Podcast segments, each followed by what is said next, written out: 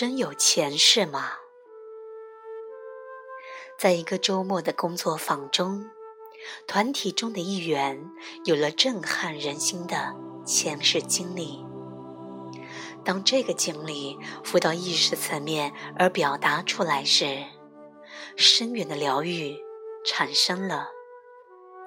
不过，团员中的另一个人对所发生的事感到非常困惑。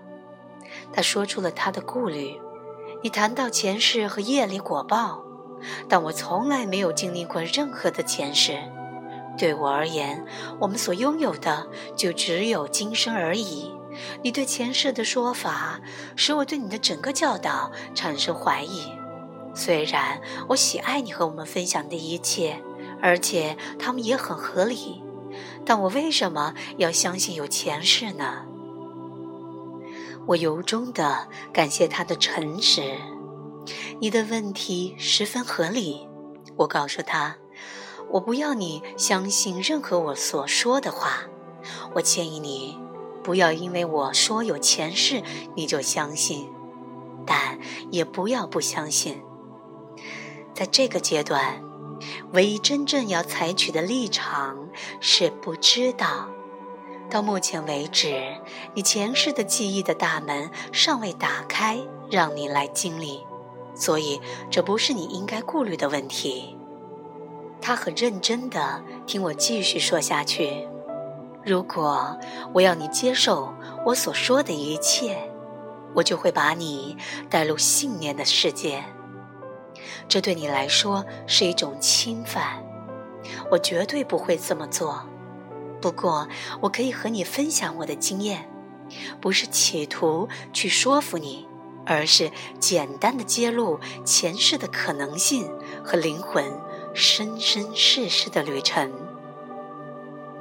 我请你保持一颗开放的心，做一个不相信者，并不会比做一个盲目相信的人要聪明。在我自己的经验里，我指导过一些人，他们的前世记忆是以非常震撼和戏剧性的方式自动浮现的。我没有用任何如催眠、回溯或其他什么方法去诱导他们发生。我所相信的前世回忆，都是在我们深入灵在，我们的人性变得更加诚实。和真挚的时候自然发生的，在我指导过的人当中，前世的回忆似乎在治疗和释放过去时自然发生。当然，不是所有的人都会这样。对我而言，前世的存在是毋庸置疑的，因为这是我在指导别人时的体验。我亲眼见证到，在恢复前世的创伤记忆后，疗愈自然的发生了。我也自己曾经历过多个我的前世体验。或许有另一个前世治疗的案例，可以使你对前世的可能性保持更加的开放，但我不会要求你一定要相信它。有一次，我知道一位二十出头的年轻女性，她已经参加过我晚间教学座谈会，已经有三个多月了。她以前也曾和我做过几次个案。她是一位很有吸引力也很可爱的女性，举止大方，各方面都很协调，除了一下，她对男性的阴茎十分的畏惧。他无法忍受任何裸体的男性靠近他。你可以想象，这对他的个人生活有多大的影响，尤其是他的爱情生活。